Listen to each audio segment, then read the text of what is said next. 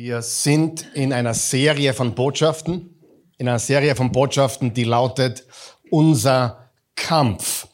Und ich dachte, ehrlich gesagt, dachte ich, aber ich denke öfters mal, was nicht dann fertig gedacht ist.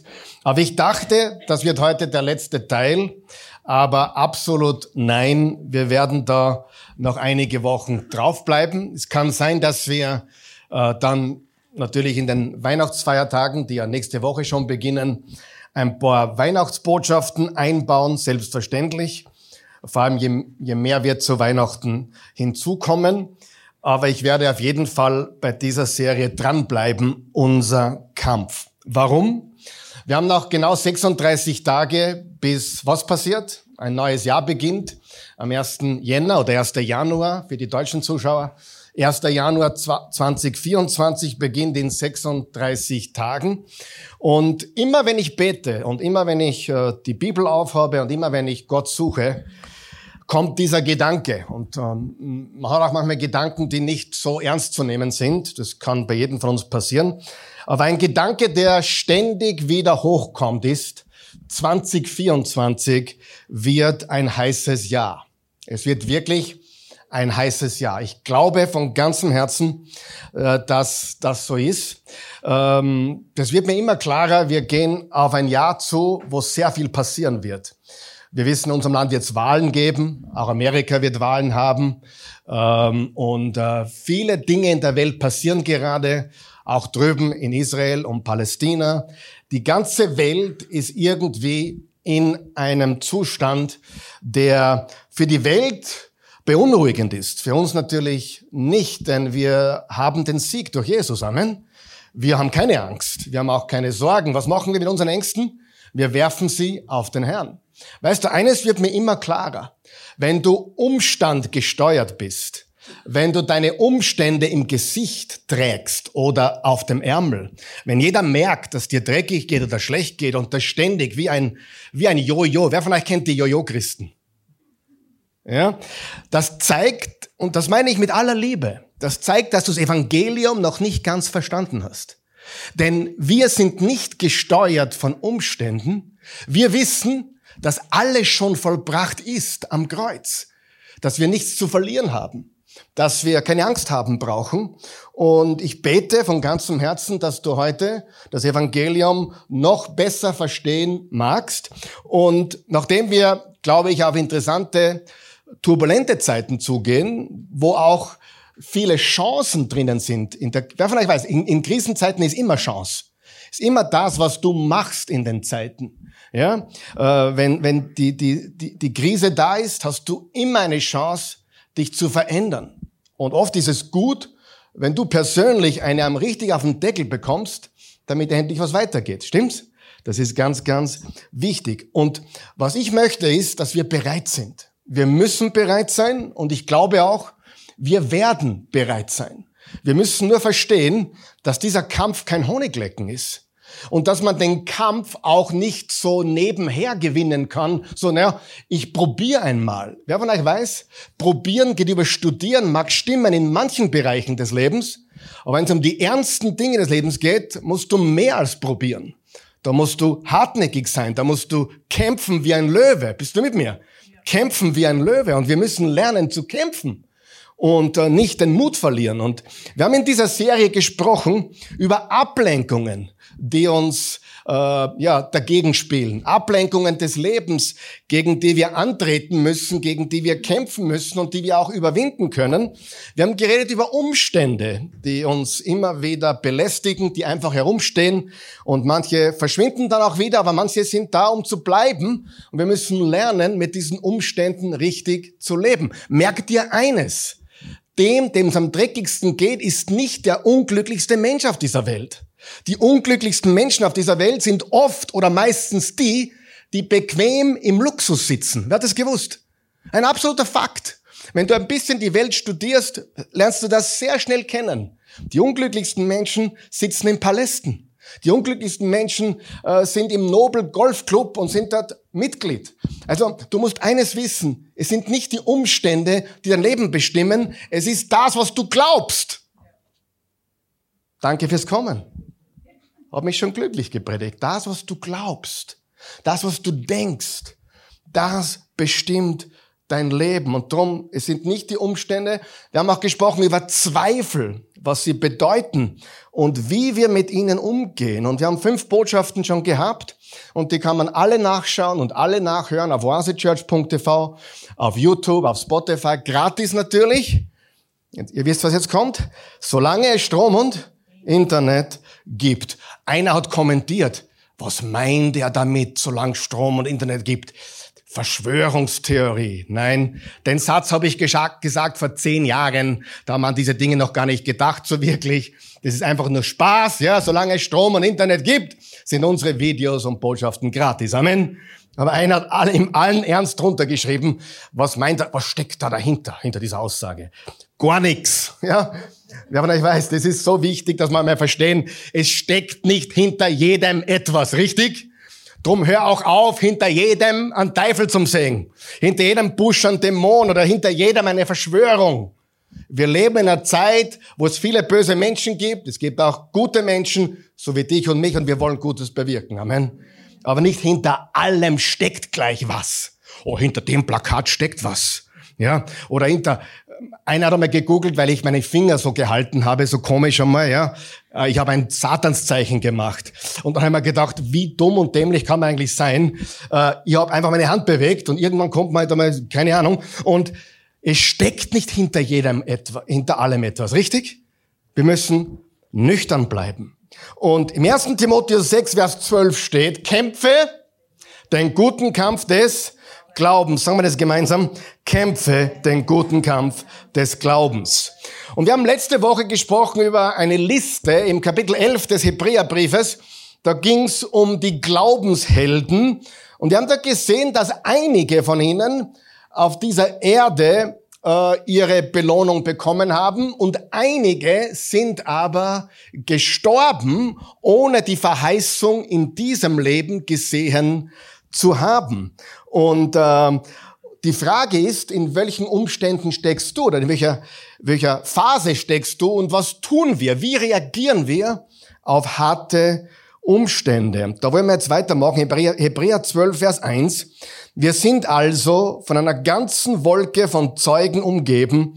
Deshalb, deshalb wollen auch wir den Wettkampf bis zum Ende durchhalten. Also die, mit anderen Worten, die Menschen, die im Hebräer 11 erwähnt werden, das sind diese Zeugen, das sind diese Glaubenshelden und die hatten alle einen Wettlauf oder Wettkampf und genau diesen Wettlauf oder Wettkampf wollen wir auch bestehen und jede Last ablegen, die uns behindert, besonders die Sünde, die uns so leicht umschlingt. Eine andere Übersetzung sagt, weil das so ist, dass wir umgeben sind von einer solch großen Menge von Menschen, die durch ihr Leben die Wahrheit der Worte Gottes bestätigt haben. Lasst uns jede unnötige Belastung von uns abwerfen und auch die Schuldverstrickung, die uns so leicht umgarnt, lasst uns mit Ausdauer den Wettlauf durchhalten, der vor uns liegt. Steht hier geschrieben, sie haben durch ihr Leben die Wahrheit des Wortes Gottes bestätigt. Frage an dich, bestätigt dein Leben die Wahrheit des Wortes Gottes? Oder bestätigt dein Leben die Wahrheit deiner Umstände? Das ist die Frage. Und weißt du, ein hundertprozentiges Giveaway, wo man sofort merkt, wo jemand steht, ist Jammern. Weil Jammern und Glauben gleichzeitig geht nicht. Jammern ist immer Tut mir leid, wenn ich dir jetzt auf die Zehen steige. Das bin nicht ich, es ist der Heilige Geist vielleicht. Jammern ist ein hundertprozentiges Zeichen davon, dass der Mensch das Evangelium noch nicht ganz verstanden hat. Können wir damit leben? Das ist ganz wichtig. Jammerei, Murrerei, Suderei, Raunzerei ist ein Zeichen von Zweifel oder Unglauben.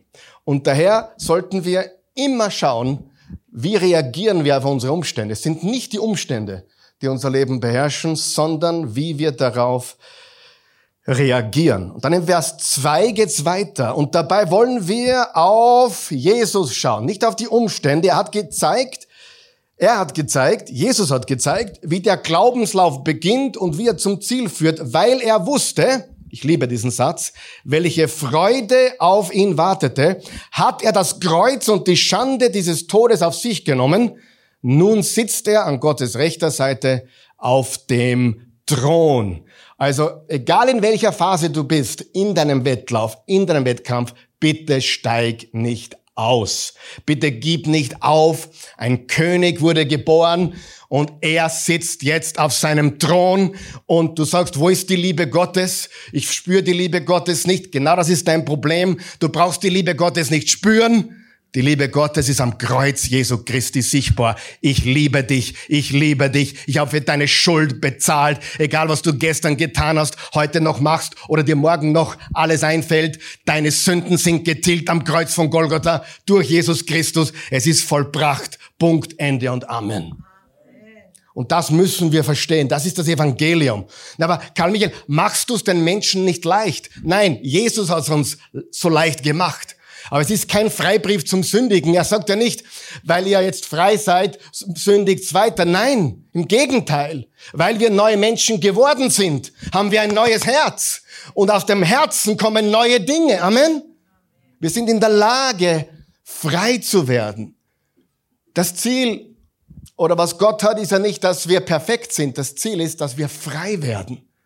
Und die meisten Christen wenn Sie das Wort Sünde hören, denken Sie an Strafe. Ich denke nicht mehr an Strafe. Warum? Weil er meine Strafe bezahlt hat. Weißt du, woran ich denke, wenn ich Sünde höre? An Unfreiheit, an Knechtschaft. Bemitleide die Menschen, die glauben, sie können so leben und irgendwie davonkommen. Es ist ein, eine, eine Lüge. Es ist Lug und Trug, richtig? Jesus hat alle Strafe bezahlt. Glaubst du das? Daher geht es nicht um Strafe. Ich sage mal, es geht nicht mehr um Strafe. Wenn es nach wie vor um Strafe gehen würde, dann ist Jesus nicht vollständig für alle Welt gestorben. Und es geht nicht mehr um Strafe, es geht um deine Knechtschaft, denn in Sünde verstrickt zu sein, egal wie die Sucht heißt oder die Sünde, ist pure Sklaverei. Wer weiß, ein Buch darüber zu schreiben oder ein Lied darüber zu singen. Stimmt das oder nicht? Es geht nicht mehr um Strafe. Und weißt du, dass die meisten Christen das nicht wissen? Die meisten Christen checken das nicht. Die meisten Christen haben nicht verstanden, dass es nicht mehr um Strafe geht, sondern wir sind Knechte dessen, was unser Leben bestimmt. Bestimmt mich Jesus, bin ich ein Knecht Christi. Bestimmt mich eine Sünde, bin ich ein Knecht der Sünde. Amen. Wer will frei sein? Du solltest im ersten Johannes Kapitel 4 steht, wir haben keine Furcht mehr, denn die perfekte Liebe vertreibt alle Furcht. Wir haben keine Angst mehr. Aber wir müssen schauen, dass wir nicht in der Knechtschaft bleiben. Amen. Das ist wichtig. Und Gedanken und gewisse Sünden, gewisse Süchte, gewisse Abhängigkeiten halten uns in der Knechtschaft. Und das ist, warum er ist der König. Und er hat gesagt, wir wollen dabei auf Jesus schauen. Nicht auf unsere Umstände, nicht auf Menschen, die dich oder mich verletzt haben. Das ist oft so leicht. Wir schauen auf jemanden, der uns verletzt hat. Und dann bestimmt die Person, die uns verletzt hat, unser Leben. Na, wie dumm ist das? Darf ich so ehrlich sein? Wie dumm ist das, wenn dich eine, eine Person beherrscht oder bestimmt, die du nicht magst, die dich nicht mag oder vielleicht doch mag, aber du wirst bestimmt von einer, von einer Verletzung, von einem verletzten Menschen. Oder von einem Arzt, der keine Antwort hat auf deine Krankheit. Oder Ärzte, die ratlos sind. Schau auf Jesus. Er ist die Quelle von allem. Und dann bist du nicht beleidigt, dann bist du nicht gekränkt, dann wirst du nicht bitter, du schaust nicht auf Umstände, du schaust auf Jesus. Blick zu ihm, Blick empor und Blick nach vorne. Er hat alles getan. Und das ist so wichtig, dass wir, vor allem Christen, müssen doch verstehen, das Erlösungswerk Jesu am Kreuz. Denn so sehr hat Gott die Welt gelebt, dass er einen einzigen Sohn gab, damit jeder, der an ihn glaubt, nicht verloren und drei Purzelbäume schlagt. Nein, glaubt. Sag einmal, glaubt. Aber Karl Michael, so leicht kann es doch nicht sein. Doch! Glaube rettet uns. Amen. Es ist Gnade. Und wenn ich was dazu beitragen könnte oder was wegnehmen könnte, wäre es nicht mehr Gnade. Ich bin in Übereinstimmung mit den Menschen, die sagen, aber wenn du wirklich glaubst, wird man sehen. Richtig. Also Gnade produziert etwas.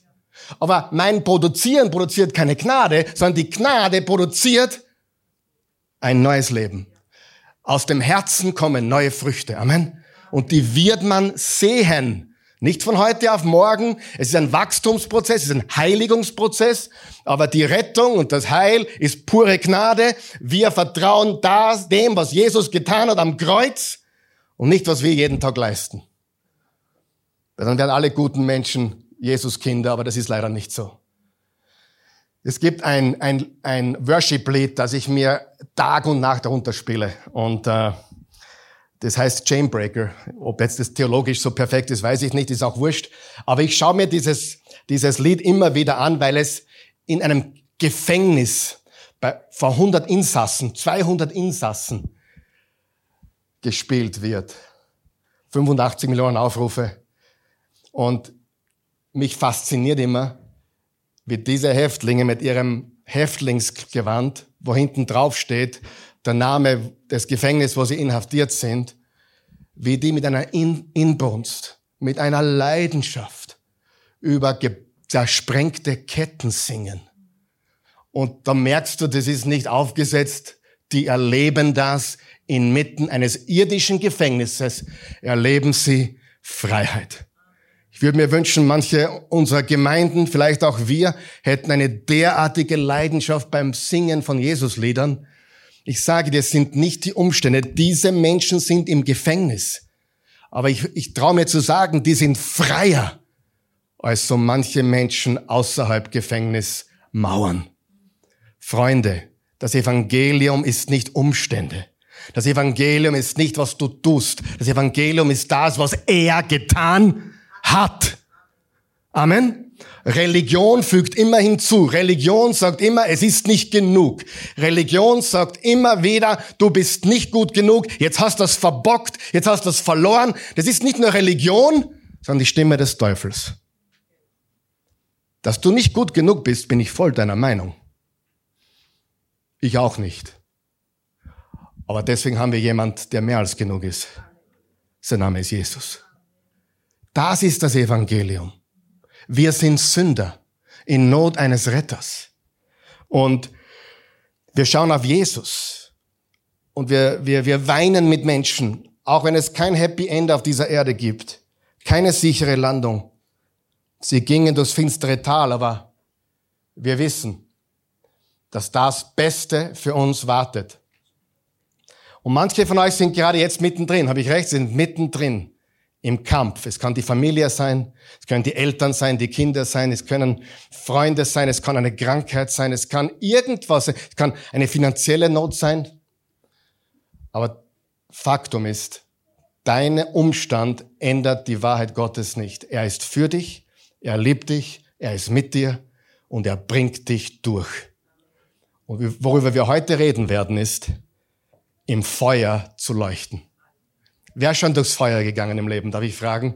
Ich meine jetzt Sinnbild. Ich meine jetzt, wer gerät, geht gerade durchs Feuer. Aber weißt du was? Das größte Zeugnis, ich komme dann noch zu sprechen, das größte Zeugnis, was wir Christen haben, ist, wenn alles um uns herum zerbricht und unsere Mitarbeiter, unsere Kolleginnen und Kollegen, unsere Angestellten, unsere Vorgesetzten sehen einen Menschen, der mitten im Feuer leuchtet. Das ist das größte Zeugnis. Wie machst du das? Wie kannst du trotz der Umstände so gewiss sein, so furchtlos sein, so kraftvoll sein? Du wurdest schon wieder enttäuscht und trotzdem schaust du nicht auf Umstände, sondern auf Jesus. Das ist, wer glaubt, das ist ein großes Zeugnis? Weißt du, ein ganz schlechtes Zeugnis ist, mir geht's so super, Jesus ist mein Herr, Halleluja. Werden alle deprimiert. Stell dir vor, ich stelle mich jetzt daher und sage, wie toll mein Leben ist. Ich bin Multimillionär, stimmt ja nicht, ich sag's nur. Ich bin Multimillionär, ich bin äh, der beste Ehemann, den es gibt. Ich mache alles richtig, habe die Bibel 15 Mal durch, 55 Mal durchgelesen und ich habe einfach die richtigen Ansätze. Ich mache das einfach richtig und ich bin so ein toller Ehemann. Und vor allem, du, mir fällt nichts, bin pumperl gesund, ich bin durchtrainiert, ich bin, stimmt auch nicht. Aber ich sage nur, das hilft niemanden. Es ist auch kein Zeugnis. Es ist kein Zeugnis. Zeugnis ist, wenn du im Feuer scheinen kannst.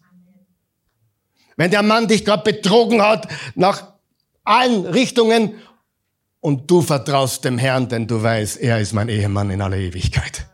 Ich bin seine Braut, er ist mein Mann. Das ist Glaube. Sag mal, das ist Glaube.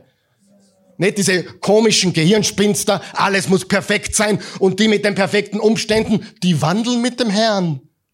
Ich zeige dir ein paar so super Profis in Österreich, die sind in Mödling zu Hause, in Klosterneuburg zu Hause, dort im Speckgürtel zu Hause, die perfekt poliertes Auto haben und das Haus ist intakt und sie schwimmen im Geld.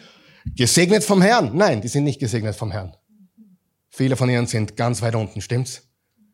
Aber genau das ist in unserer Birne als Christen, weil wir so viel Unfug gehört haben, leider auch von Menschen wie mir, die sich Prediger oder Pastoren nennen. Im Feuer werden wir geprüft. Sagen wir das gemeinsam. Im Feuer werden wir geprüft. Im Feuer werden wir veredelt. Sag mal veredelt. Wir werden nicht veredelt in der Disco oder im Club oder, oder im Theater oder im Kasperltheater Gibt es ja genug hier in der Welt. Wir werden verändert im Schmelztiegel des Lebens. Haben wir das? Karl Michael, wie predigst du, wie du predigst? Das willst du gar nicht wissen. Meine Jungs haben mich gebeten, mal hinter die Kulissen zum Schauen, so ein Video machen, wie ich mich vorbereite. Das geht gar nicht. Da müsste ich in den letzten 35 Jahre vorspielen. Denn die heutige Predigt ist 35 Jahre vorbereitet. Aber wie lange brauchst du auf eine Predigtvorbereitung? Drei Stunden, zehn Stunden, 15 Stunden? Ich weiß, was du meinst. Ich weiß, was du meinst. Na, heute habe ich mich sicher 12, 15 Stunden vorbereitet, keine Frage. Aber ohne der letzten 35 Jahren Glaubensleben gäbe es diese Predigt nicht. Amen. Das heißt, das gibt's nicht in der Mikrowelle. Das kannst du nicht abkapseln, abschauen oder irgendwie zusammenwerfen, noch ein Rezept. Noch ein Rezept kannst du die Sachertorte bocken. Oder Wiener Schnitzel kochen. Aber nach Rezept kannst du nicht von heute auf morgen ein Glaubensheld sein. Amen. Das ist ein Prozess.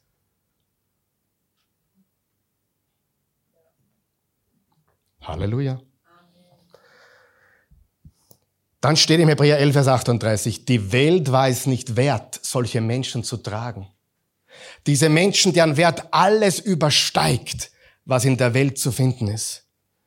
Das sind die Menschen, die den irdischen Kampf anscheinend verloren haben. Ich sage anscheinend. Wer von euch weiß, der Schein drückt? Mein Lieblingstheologe Mike Heiser, oder einer von ihnen, ist, ist dieses Jahr im Februar verstorben mit 60. Was für ein Glaubensheld der war. Was für ein unglaublicher Mensch der war. Und was der am Sterbebett noch in sein Jesus-Journal alles geschrieben hat. Scheinbar hat er verloren. Er wurde ja nicht geheilt? Nein. Doch, er ist geheilt. Weil es ist nicht der physische Tod, sondern es ist das ewige Leben in Christus Jesus. Ich bin immer geheilt. Ich bin immer geheilt. Ich bin auch immer gesund. Auch wenn ich krank bin. Auch wenn ich hier abtrete. Meine Ewigkeit bei Jesus ist das ultimative Geschenk Gottes. Drum schaue ich nicht auf Umstände, sondern ich schaue auf Jesus.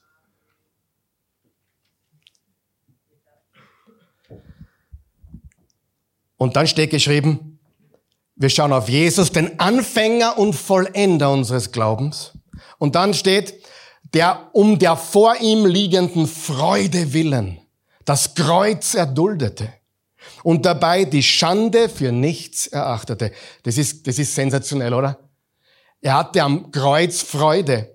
Am Kreuz blickte er nach vorne und erlebte Freude und er achtete die Schande für nichts. Mit anderen Worten, er wurde gekreuzigt und sagte zu den Mächten der Finsternis, ist das alles, was ihr habt?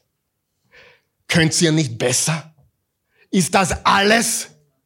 Wie würde dein Leben ausschauen, wenn du durch dunkle Täler gehst und sagst, ist das alles, was du zu bieten hast? Geht's noch besser? Und du weißt, du bist Überwinder, du siegst. Weil nichts kann dir was anhaben. Weder Hohes noch Tiefes, weder Engel noch Dämonen, weder irgendeine Macht kann mich trennen von der Liebe Christi. Wenn ich einen schlechten Umstand habe, frage ich nicht, wo ist die Liebe Gottes? Ich schaue aufs Kreuz und sag, dort ist die Liebe Gottes. Das verändert sich nicht. Verstehen wir das? Und es gibt so viele Jojo-Christen, die mit den Umständen festlegen wollen, ist Gott heute gut oder schlecht? Oder böse? Schlecht ist er ja nicht. Böse auch nicht. Aber die Frage, was sie stellen, ist, und das ist doch so unlogisch. Denn wenn es dir dreckig geht, geht's mir besser. Oder geht's mir gerade gut? Wenn es mir gerade gut geht, geht's dir dreckig. Oder dir geht's gut und mir geht's dreckig, oder? Dann wirst du ja Gott schizophren sein. Gott sei Dank ist Gott ein bisschen anders als wir. Und im Jesaja 55 steht, meine Wege sind höher als eure Wege und meine Gedanken sind höher als eure Gedanken. Soweit der Himmel von der Erde entfernt ist, soweit der Osten vom Westen ist, habe ich eure Sünden von euch weggegeben. Wie weit ist der Osten vom Westen weg? Oder fangen wir andersrum an. Wie weit ist der Norden vom Süden weg? 20.000 Kilometer. Stimmt, kannst du noch googeln. 20.000 Kilometer. Der Erdumfang ist, ist 40.000 Kilometer. Die andere Richtung auch in etwa. Wir haben 20.000 Quadrat, äh, Kilometer, habe ich richtig gesagt? 20.000 Kilometer vom Norden bis zum Südpol. Gott hat nicht gesagt, ich habe meine Sünden so weit von mir entfernt, wie der Norden vom Süden ist. Weil das würde einmal aufhören. Das würde bedeuten, du kannst damit zu viel gesündigt haben, dann geht gar nichts mehr. Aber er sagt, nein, eure Sünden sind entfernt von euch, soweit der Osten vom Westen ist. Jetzt probier einmal in den Osten zu fahren, was in den Westen kommst. Es wird dir nicht gelingen. Wenn du östlich fährst, fährst du immer östlich. Wenn du nördlich fährst, fährst du irgendwann einmal wieder südlich. Aber unser Herr hat gesagt, soweit der Osten vom Westen ist, sind eure Sünden von mir entfernt. Und Jesus hat gesagt, geht's noch, habt's noch was mehr? Nein. Im Vergleich zu dem, was auf mich wartet, ist das nichts. Und er hat sich zur Rechten des Thrones Gottes gesetzt. Und im Hebräer 12, Vers 3 steht, schaut euch an, wie er die Anfeindungen sündiger Menschen ertragen hat. Dann werdet auch ihr nicht müde und verliert nicht den Mut. Ihr werdet nicht müde und verliert nicht den Mut. Wer, wer, wer ist manchmal müde? Ist, ist normal. Aber wenn wir müde sind, wo gehen wir hin? Zu Jesus in seine Gegenwart. Wir schauen auf ihn. Wir werden nicht müde und wir, wir verlieren nicht den Mut. Mit anderen Worten, damit du die Hoffnung nicht verlierst. Ist Hoffnung was Wichtiges in dieser Zeit? Immer gewesen, äh, immer gewesen. Die Hoffnung ist der Sauerstoff für die Seele. Du kannst 40 Tage ohne Nahrung leben, du kannst vier Tage ohne Wasser auskommen, du kannst vier Minuten ohne Luft auskommen, aber keinen einzigen Moment ohne Hoffnung. In dem Moment, wo du keine Hoffnung mehr hast, ist das Leben praktisch vorbei. Hoffnung. Und wir haben eine Hoffnung, die nicht beruht auf, es wird hoffentlich schön Wetter oder hoffentlich wird meine Frau heute für mich gut kochen. Nein. Oder hoffentlich wird er sich ändern. Nein, meine Hoffnung hat einen Namen. Sie heißt Jesus. Und darum ist Hoffnung im biblischen Sinne immer geknüpft an Gott. Er ist unsere. Im Alten Testament, Jahwe ist unsere Hoffnung. Im Neuen Testament, Jesus, der auch Jahwe ist ist unsere Hoffnung. Und darum schauen wir auf ihn. Egal, wer nächstes Jahr gewählt wird oder nicht, egal, was passiert in dieser Welt, in unserem privaten Leben, diese Hoffnung bleibt ein fixer Stern in unserem Leben. Darauf gehen wir zu. Und ein Kapitel vorher sagte, oder ein paar Kapitel vorher sagte, im Hebräer 4, Vers 16, darum wollen wir mit Zuversicht vor den Thron unseres überaus gnädigen Gottes treten. Habt ihr es gelesen? Dem Thron, das heißt, er herrscht, unseres überaus gnädigen Gottes, überaus gnädig, überaus gnädigen Gottes treten, damit wir Gnade und Erbarmen finden und seine Hilfe zur rechten Zeit empfangen. Gnade heißt nicht, dass immer alles so wird, wie du es willst. Gnade heißt, er gibt dir die Kraft, alles durchzuhalten. Egal was passiert, ich vermag alles durch Christus, der mir die Kraft gibt. Ich kann viel haben und wenig. Ich kann gesund sein. Ich kann aber auch einmal irdisch gesehen krank sein. Aber egal was kommt, wenn mich mein Chef kündigt, dann ist es so. Ich vertraue Jesus. Jesus ist nicht mein, Ver ah, Jesus ist mein Versorger. Mein Boss ist nicht mein Versorger. Jesus ist mein Versorger. Wer ist dein Versorger? Dein Job? Deine Kunden? Oder Gott der Allmächtige? Damit können wir rechnen. Gnade bedeutet durchzuhalten, dran zu bleiben, den Sieg zu haben, ohne zu verzweifeln. Und Erbarmen bedeutet, Gott liebt dich, er weint mit dir. Die Frage ist jetzt, ist das genug? Für manche Christen ist das leider nicht genug. Aber ich sage dir, das ist mehr als genug. Wenn du das Evangelium verstanden hast, dann vertraust du Gott mit allen Umständen. Amen. Egal, wie sie ausschauen mögen. Auch wenn dich der vierte Mann verlassen hat, obwohl du nichts falsch gemacht hast. Du vertraust ihm. Und das ist besser. Besser mit ihm durch schwere Zeiten als ohne ihn bequem und luxuriös. Wer gibt mir recht? Besser mit ihm durch schwere Zeiten als bequem und luxuriös ohne ihn. Und ich sag dir, das Glück ist nicht im Luxus und in der Bequemlichkeit. Die Glückseligkeit ist wenn wir bei Gott sind. Glückselig die Trauernden. Glückselig die Armen im Geist, denn sie werden Gott sehen. Die Armen im Geist, denn sie werden Gott sehen. 1. Petrus 5, Verse 10 und 11. Der Gott, von dem alle Gnade kommt hat auch durch Christus berufen, für immer in seiner Herrlichkeit zu sein. Wie lange? Für immer. Er selbst wird euch nach dieser kurzen Leidenszeit aufbauen, stärken, kräftigen und auf festen Grund stellen. Ich habe da zwei andere Übersetzungen rausgesucht. In der Zürcher Bibel steht es so. Er wird euch nach einer kurzen Zeit des Leidens zurechtbringen, stärken, kräftigen und auf festen Grund stellen. Oder die, die Franz-Eugen-Schlachter-Übersetzung. Er selbst möge euch, nachdem ihr eine kurze Zeit gelitten habt, völlig zubereiten. Sag einmal zubereiten. Wo sind meine Köchinnen und Köche? Jetzt müsste, ich, jetzt müsste ich eigentlich andersrum gendern, oder? Köche und Köchinnen. Na, was gibt's denn mehr eigentlich? Wahrscheinlich eh immer noch die Köchinnen, oder? Zumindest die, die besser kochen. Aber was bedeutet zubereiten? Wenn du einen Fisch fangst oder ein Stück Fleisch liegen hast, oder wenn du vegan bist, Tofu. Auf was kommt es an? Auf die Zubereitung, richtig? Und wie werden wir zubereitet? Durch eine Leidenszeit. Haben wir gerade gelesen, oder? Und dann steht aber eine kurze Leidenszeit. Na, was ist kurz? Kommt auf die Perspektive drauf an, oder? Ich kann euch sagen, ich habe in meinem Leben gelitten. Während du drinnen bist, ist es lang. Aber im Nachhinein, am Rückblick, ist es kurz gewesen und man sieht die Hand Gottes. Wer sieht auch die Hand Gottes in so manchen Dingen in der Vergangenheit, wo du sie im Moment nicht gesehen hast. Aber du hast die Hand Gottes. Heute siehst du sie. Sie war immer da. Er hat dich immer getragen. Er war mit dir die ganze Zeit.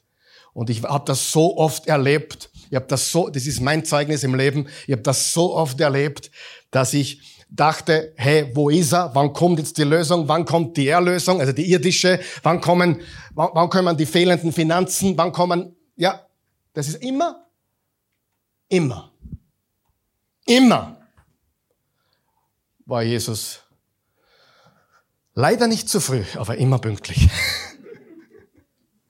Wer weiß, was ich meine? Ganz selten ist er überpünktlich. Meistens ist er gerade noch pünktlich. Und vielleicht wartest du auf einen Ehemann oder eine Ehefrau und du denkst, jetzt bin ich schon 27 alt wäre. Da kann man ja nur lachen, oder? 27 bin ich, wo ist er denn? Später wirst du dankbar sein, dass er sich so lange Zeit gelassen hat. Und vor allem später wirst du sagen, na, im Vergleich zu dem, was ich jetzt erleben war, darf, war das eine kurze Leidenszeit. Amen. Kurze Leidenszeit. Ist alles eine Frage der Perspektive. Er, er selbst möge euch, sagt Petrus, der auch viel gelitten hat, nachdem ihr eine kurze Zeit gelitten habt, völlig zubereiten. Sagen wir es gemeinsam laut. Völlig zubereiten, festigen, stärken und gründen. Ich glaube, das brauchen wir. Ihm sei die Herrlichkeit und die Macht von Ewigkeit. Zur Ewigkeit im 1. Petrus 1, Verse 3 bis 7 steht, gepriesen sei der Gott und Vater unseres Herrn Jesus Christus, der uns in seiner großen Barmherzigkeit neu geboren hat, sodass wir nun durch die Auferstehung Jesu Christi, unterstreicht er das, die Auferstehung Jesu Christi von den Toten eine lebendige Hoffnung und Aussicht auf ein unzerstörbares, unbeflecktes und unverderbliches Erbe haben, das im Himmel aufbewahrt ist für euch. Auf dieses Heil hin, das bereit liegt und am Ende der Zeit offenbart zu werden. Bewahrt euch Gottes Kraft durch den Glauben. Darüber jubelt, auch wenn ihr jetzt noch kurze Zeit, wenn es denn sein muss, von mancherlei Prüfung heimgesucht werdet.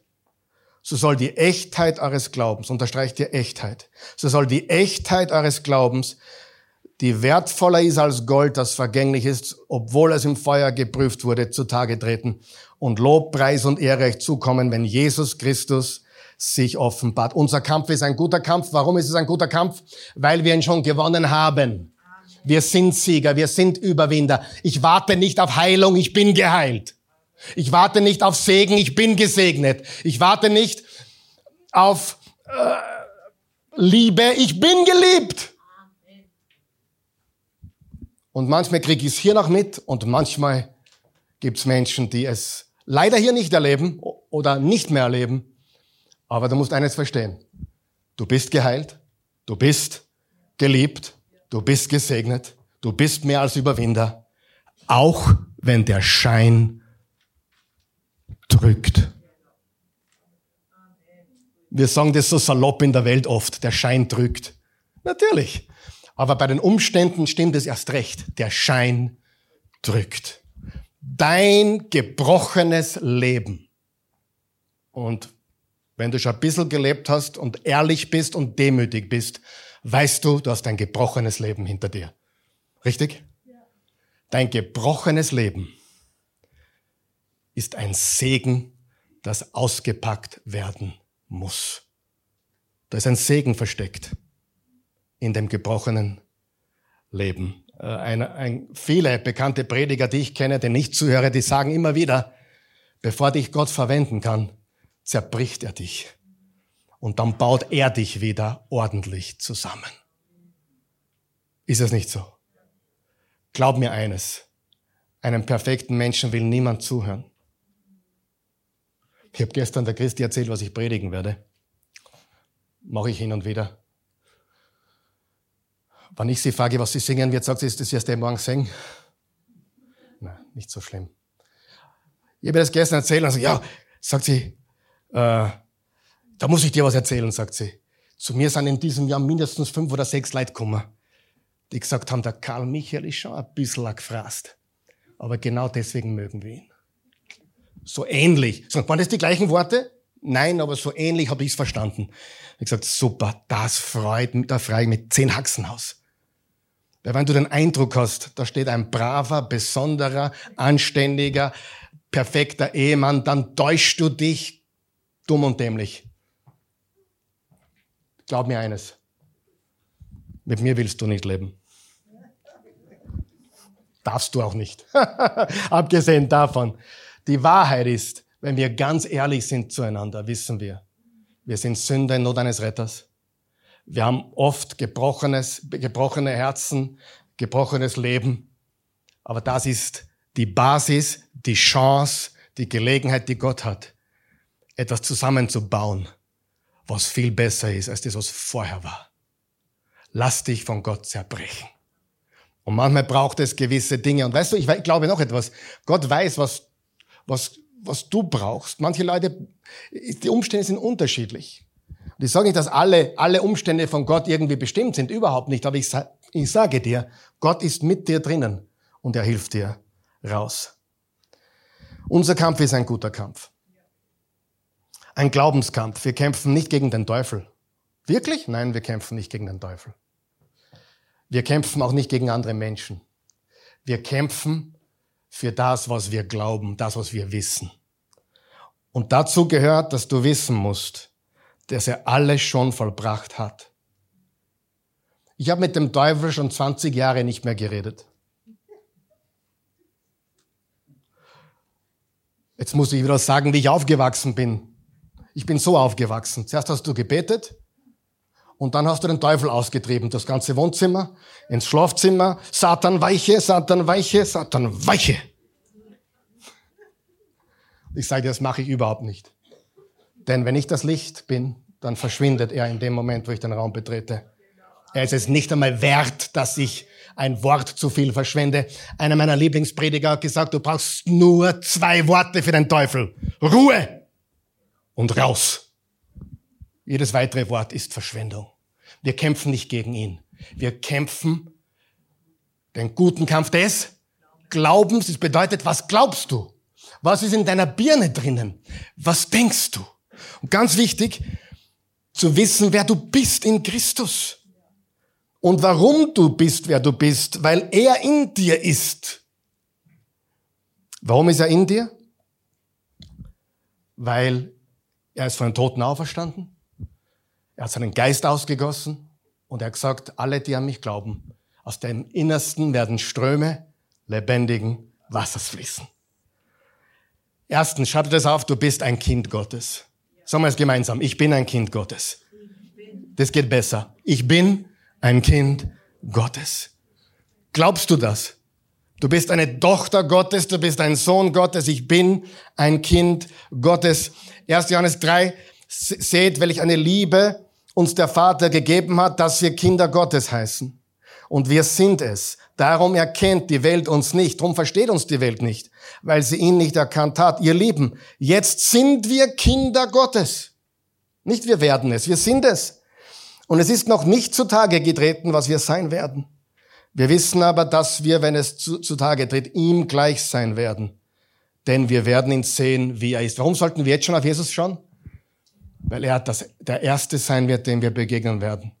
Wenn wir auf ihn schauen auf der Erde, ist das Erste, was wir sehen werden, die Gegenwart Jesu. Und ich will nur ein paar Worte hören. Und die beginnen mit tüchtig. Tüchtig, du treuer und guter Knecht. Und das sind die Megaworte jetzt. Komm herein in die Freude deines Herrn. Du bist ein Kind Gottes. In Johannes 1, Vers 11 und 12. Er kam in das Seine und die Seinen nahmen ihn nicht auf. Die ihn aber aufnahmen, denen gaben Macht oder Vollmacht, Gottes Kinder zu werden. Denen, die an seinen Namen glauben. Erstens, du bist ein Kind Gottes. Zweitens, du bist eine neue Schöpfung. 2. Korinther 5, Vers 17. Wenn also jemand mit Christus verbunden ist, ist er eine neue Schöpfung. Sagen wir es gemeinsam. Ich bin eine neue Schöpfung. Ich bin eine neue Schöpfung im Geiste. Was früher war, ist vergangen. Sieh doch etwas Neues ist entstanden. Äh, die, die Buchübersetzung sagt, wenn einer im Messias, im Messias sein Leben gefunden hat, dann ist er selbst eine neue Schöpfung. Die alte Wirklichkeit ist vorbei. Sagen wir das gemeinsam. Die alte Wirklichkeit ist vorbei. Ja, aber wir haben die gleichen Umstände wie die Welt, richtig. Und deswegen krankt es so an allen Ecken und Enden im Leib Christi, weil Menschen alles nach Umständen beurteilen. Ich gehe, ich brauche ich brauch jetzt den Gottesdienst, weil mir geht's nicht so gut. Allein diese Formulierung, so sehr ich dich liebe und respektiere, ist grundlegend falsch. Du brauchst den Gottesdienst nicht, weil es dir schlecht geht. Du brauchst den Gottesdienst, weil wir eine Familie sind. Und wenn es dir schlecht geht, brauchst du die Starken. Und wenn du stark bist, brauchen die, die schwach sind, dich. Ja, ist immer ein guter Tag, da zu sein. Amen. Das ist so wichtig. Wir, wir, wir haben, und und, und, und wenn es wenn, mir gut geht, ist Gott Gott für mich. Und wenn es mir schlecht geht, dann muss was falsch sein. Und das ist nicht notwendigerweise so. Gar nicht wenn es dir dreckig geht oder wenn du immer wieder die gleichen Probleme hast, dann solltest du dir anschauen, was du tust. Aber Gott straft dich nicht, es sind Konsequenzen. Das Strafedenken, habe ich das heute schon erwähnt? Müssen wir aus unserer Birne kriegen. Es ist im Reich Gottes tief verankert, leider. Ich habe mein Heil verloren. Ich werde gestraft. Oder Gott, Züchtigung ist Liebe. Amen. Ich, ich liebe meine Kinder, darum züchtige ich sie. Aber die Strafe für meine Sünde, die ewige Strafe für meine Sünde, ist am Kreuz bezahlt worden durch Jesus. Das führt uns zum dritten Punkt. Du bist die Gerechtigkeit Gottes. Vers 21 hat den, der von keiner Sünde, der ohne Sünde war, für uns zur Sünde gemacht, damit wir in ihm, sag einmal in ihm, nicht in mir, nicht im Pastor, in ihm, zur Gerechtigkeit kommen, mit der wir vor Gott bestehen. Können wir vor Gott bestehen? Nein. Nein, du, unmöglich. Du, kannst gar nicht in den Himmel kommen. Weißt du warum? Der Himmel ist perfekt und du nicht. Und würdest du reinkommen, wäre der ganze Himmel unperfekt. Deswegen hat er dich gerecht gemacht. Damit, warum? Damit wir in ihm gerecht sind. Und durch seine Gerechtigkeit, nicht eigene Gerechtigkeit, durch seine Gerechtigkeit haben wir Eintritt in die Ewigkeit bei ihm.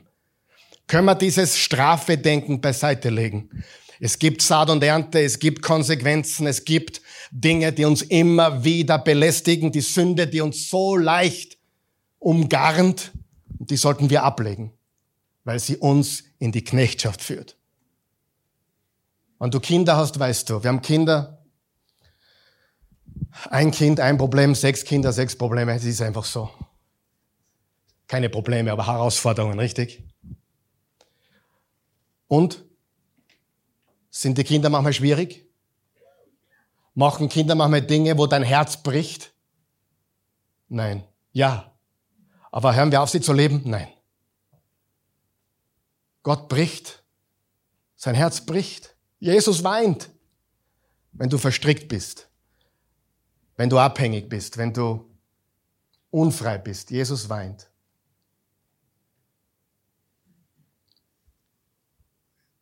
Aber er hat dich nicht damit bestraft. Habe ich heute schon gesagt? Wir wollen im Feuer leuchten. Was gibt Schöneres, als wenn Christen durchs Feuer gehen und trotz allem leuchten, scheinen? Nicht, weil alles gut läuft, nicht, weil die Kinder alle brav sind oder der Mann oder die Frau, sondern wir leuchten weil wir was wissen, was die Welt nicht weiß. Im Daniel 12, Vers 3 steht, doch die Verständigen werden leuchten, wie der strahlende Himmel und die, die vielen anderen zur Gerechtigkeit verholfen haben, werden glänzen, wie die Sterne immer und ewig. Wie lange werden wir leuchten und glänzen? Immer und ewig. Also fangen wir jetzt schon damit an. Noch einmal jammern, raunzen, sudern, meckern, sind hundertprozentige Kennzeichen davon, dass du was noch nicht verstanden hast. Du kannst enttäuscht sein, du kannst traurig sein. Aber als Jesus-Nachfolger leuchten wir inmitten der Enttäuschungen. Als Jesus-Nachfolger leuchten wir, wann uns gerade die Kündigung gegeben wurde. Und als Jesus-Nachfolger leuchten wir, wann der Arzt gerade gesagt hat, du hast sechs Monate zu leben. Warum leuchten wir? Weil wir keine Angst haben, weil wir Sieger sind. Der Kampf des Glaubens ist gewonnen. Ich bin geheilt. Sag es mit mir, ich bin geheilt. Sag es, ich bin geheilt. Und ich rede nicht vom Wohlstandsevangelium. Ich rede von geheilt no matter what. Verstehen wir das? Weil manchmal tu das hier und manchmal tu das nicht hier aber geheilt bist du schon in aller Ewigkeit. Das ist die Wahrheit. Das ist das Evangelium. Und I'm okay. Ein Prediger, den ich, mit dem ich mich getroffen habe vor drei Jahren, ehemaliger Pfingstprediger, dann ist er ein bisschen rausgegangen aus der Pfingstbewegung und kam mehr in so ja, evangelikale äh, Gemeinden und andere. Auch ein bisschen komisch, ehrlich gesagt, aber er ist ein guter Mann.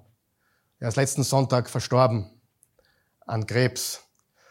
Und er hat sich wenige Tage vorher an seine Gemeinde gerichtet und voller Zuversicht, voller Liebe, voller Hingabe zu Jesus gesagt, hey, Vielleicht geschieht noch ein Wunder.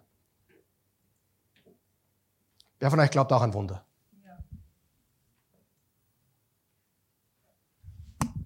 Aber nicht auf Knopfdruck. Er hat gesagt, aber wenn kein Wunder mehr geschieht, habe ich noch eine gute Woche zum Leben. Und er hat gesagt, ich liebe Jesus, ich liebe euch. Und er hat sich schon mal voraussichtlich verabschiedet. Weißt du was, was für eine Freude das ist? Weißt du, was keine Freude ist? Wenn dir Prediger versprechen, dass du hier geheilt wirst und dann passiert's nicht und deine Mama stirbt trotzdem und du hast ein schlechtes Gewissen, weil du nicht genug geglaubt hast. Das ist vom Teufel. Das ist kein Evangelium. Überhaupt nicht. Sind wir noch wach? Wir werden leuchten. Und 700 Jahre bevor der Messias kam, übrigens, ich bin immer noch in meiner Einleitung,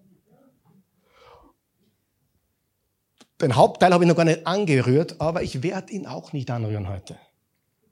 Weil ich wollte euch noch ein bisschen erzählen von Shadrach, Meshach und Abednego. Wer kennt die Geschichte?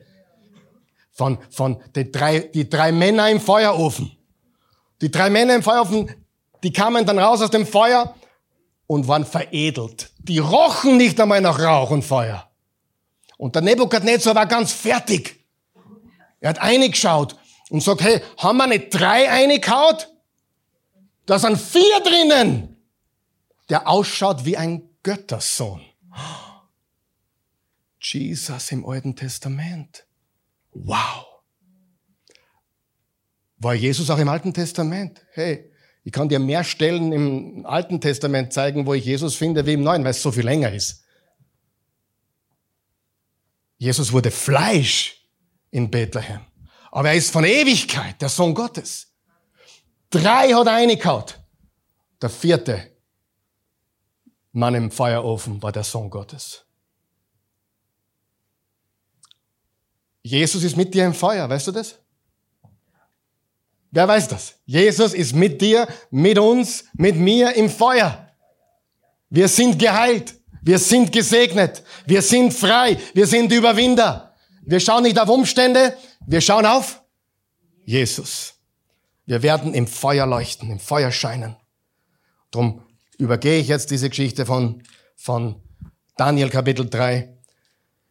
Und traurig ist natürlich, dass Umstände oft den Menschen verändern ins Negative. Aber uns können die Umstände läutern und veredeln. Und wir können leuchten inmitten des Feuers. Gottes Ziel, das wird einige überraschen, ist nicht, dass wir von ihm alles bekommen, sondern dass wir immer mehr so werden wie Jesus. Damit wir in jedem Moment Zeugnis sind von seiner Treue. Das Feuer veredelt uns.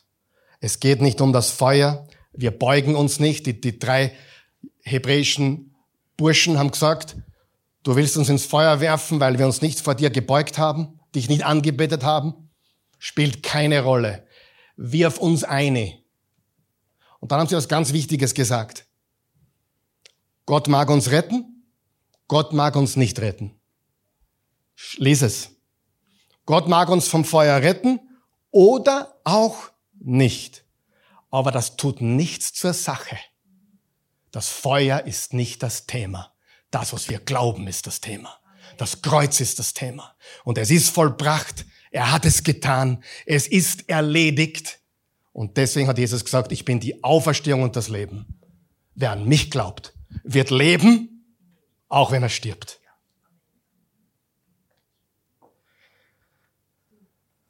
Bist du bereit zu leuchten? Wo arbeitest du? Leuchte. Deine Familie sind lauter Grantler.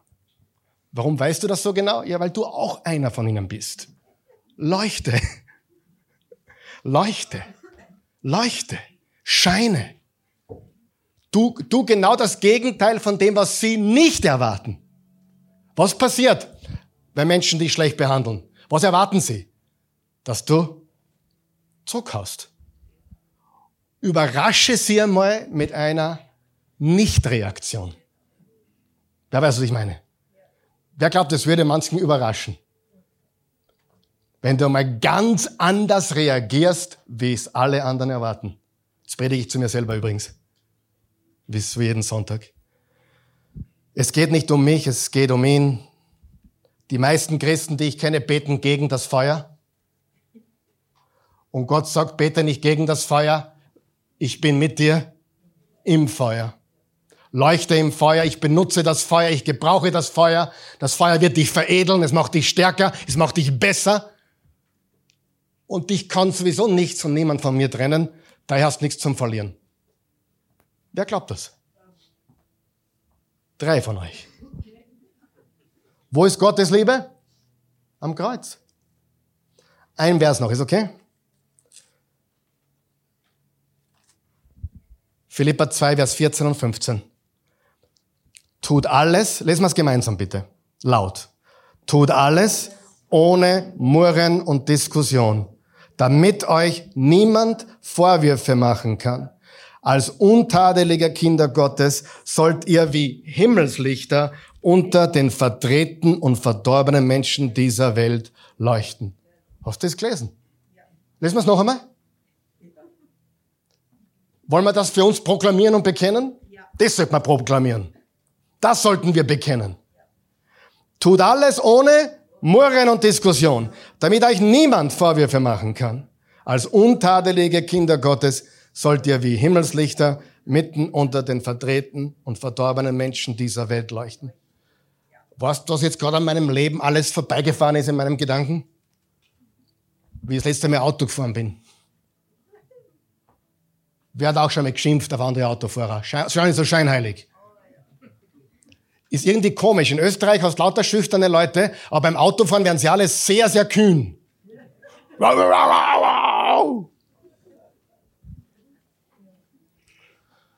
Und manchmal denke denk ich mir, das hättest nicht sagen brauchen. Sie hören die ersten eh nicht und zweitens tut's nur dir weh. Wir sollten leuchten inmitten einer verdrehten und verdorbenen Menschheit. Matthäus 5, ihr seid das Licht der Welt. So soll euer Licht vor den Menschen leuchten. Sie sollen eure guten Werke sehen, dein Vater im Himmel preisen. Jesus ist mit uns im Feuer und wir leuchten, wir scheinen im Feuer. Und wenn die Welt das sieht, sagen sie, wow, was ist denn das? Anders. Weißt du, warum das so wichtig ist? Darf ich das einen Satz hinzufügen? Das ist deswegen so wichtig. Ein Großteil der Welt glaubt nämlich, wir haben den Glauben, um ein besseres Leben von Gott zu bekommen. Weil wir glauben, wir kriegen dadurch ein besseres Leben von Gott. Und dann sagen sie Sachen wie zum Beispiel, die haben den Glauben nur als Krücke. Hast du schon mal sowas gehört? Das ist eine Krücke für sie. Ja? eine Krücke für sie. Das, das, die, die haben den Glauben nur, weil sie irgendwie ein besseres Leben wollen. Und weißt du was? Wir, wir sagen ganz was anderes. Wir leuchten im Feuer und die Welt sieht einen Unterschied, wie du reagierst auf die Dinge, die das Leben uns gibt. Amen. Amen. Stehen wir gemeinsam auf.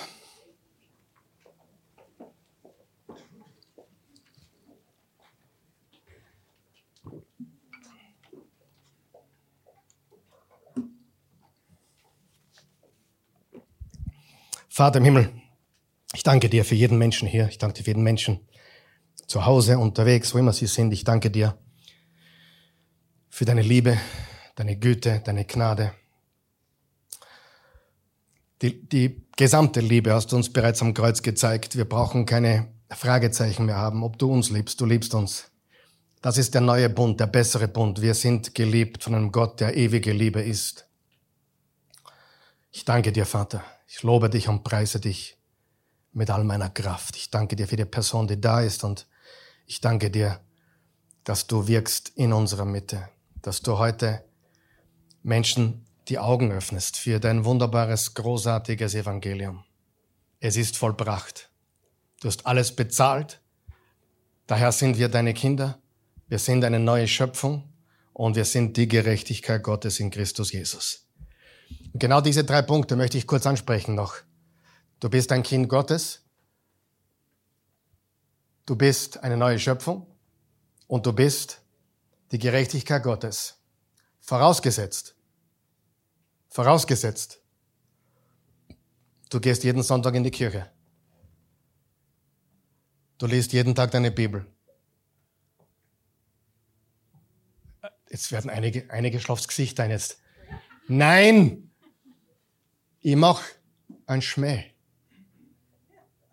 Vorausgesetzt, du glaubst an Jesus Christus. Hat nichts mit dem Kirchengehen zu tun, mit dem Bibellesen zu tun, wie viel du betest. Vorausgesetzt, so sehr hat Gott die Welt geliebt, dass er einen einzigen Sohn gab, damit jeder, der an ihn glaubt, nicht verloren geht, sein ewiges Leben hat. Nicht verloren geht, nicht verdammt wird. Das heißt, wir sind frei von der Verdammnis, frei von der Strafe. Paulus sagt im Römer 8, Vers 1, es gibt keine Verdammnis mehr, keine Verurteilung mehr. Für wen? Für die, die in Christus sind. Lass dir das einmal kurz auf der Zunge zergehen. Wenn du Jesus vertraust von ganzem Herzen, nicht ab Gebet noch plapperst, darum geht's nicht. Es geht um echten Glauben, eine echte Bekehrung, echte Umkehr zu Jesus, zu Jesus. Wenn du das tust, dann bist du ein Kind Gottes, du bist die Gerechtigkeit Gottes, du bist eine neue Schöpfung. Das Alte ist vergangen, die alte Wirklichkeit ist vorbei, du bist ein neuer Mensch. Das kann dir dann auch niemand mehr nehmen. Nein, kann dir niemand mehr nehmen. Wenn du es aufrichtig tust, bist du neu geboren, sagt die Bibel.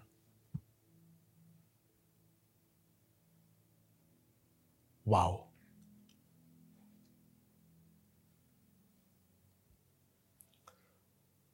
Vorgestern hat mir meine Frau ein Instagram-Short-Video geschickt. Das macht sie öfters, so ungefähr 20 Mal am Tag. Und immer geht es darum, wie man ein besserer Ehemann ist und, und keine Ahnung. Und das muss er hören, das muss, nein, oft. Hat's mir geschickt, ein Reel von einem farbigen amerikanischen Prediger, den ich kenne und schätze. Und dort ist gestanden, das, das Beste, was derzeit im Internet kursiert. Puh, haben wir gedacht, das muss der anhören. Ich habe mir dann angehorcht und habe gesagt, ja, das stimmt wirklich. Das ist das Beste, was derzeit im Internet kursiert. Er hat in zwei Minuten in diesem Video die ganze Bibel erklärt, wie wir Sünder sind, einen Erlöser brauchen und durch Jesus vollkommen frei werden und frei sind. Er hat so super in zwei Minuten rübergebracht, das würde ich nie zusammenbringen. Aber es war so genial, wie der auf den Punkt gebracht hat, in ganz simplen Worten. Der Mensch war ungehorsam, hat gegen Gott gesündigt. Es kam die Sünde in die Welt, die heute die Menschheit zerstört. Er sandte aus Liebe für die Menschen, die er nicht aufgegeben hat, seinen Sohn, um für sie am Kreuz zu sterben. Satan glaubte, er hat gewonnen, die Jünger glaubten, sie seien besiegt, aber der Rest der Geschichte war, am dritten Tage ist er auferstanden und hat alles bestätigt, was er je behauptet hat und den Tod besiegt. Und der, dieser Prediger hat in zwei Minuten, hatte Millionen von Aufrufe mittlerweile. Und es ist gestanden, das best, the best thing that is in the Internet right now. Und es war das Evangelium von Jesus in zwei Minuten. Und ich muss ihm vollkommen recht geben. Es gibt nichts Besseres. Amen. Ich versuche es zu erklären, damit es jeder versteht. Vertraue auf Jesus, aber nicht nur, ich glaube, dass es ihn gibt. Das ist nicht der Punkt. Das glaubt, glauben viele, dass es ihn gegeben hat. Er ist eine historische Figur. Figur. Glaube, dass er am Kreuz für die Sünden der Welt inklusive deiner gestorben ist. Glaube, dass er tot war, ins Grab gelegt wurde. Und glaube, dass er am dritten Tage auferstanden ist, dass er gesehen wurde, dass Augenzeugen ihn gesehen haben, dass er gelebt hat wieder, dass er aufgefahren in den Himmel ist und heute lebt und mitten unter uns ist. Wenn du das glaubst, hast du nichts mehr zu verlieren. Amen.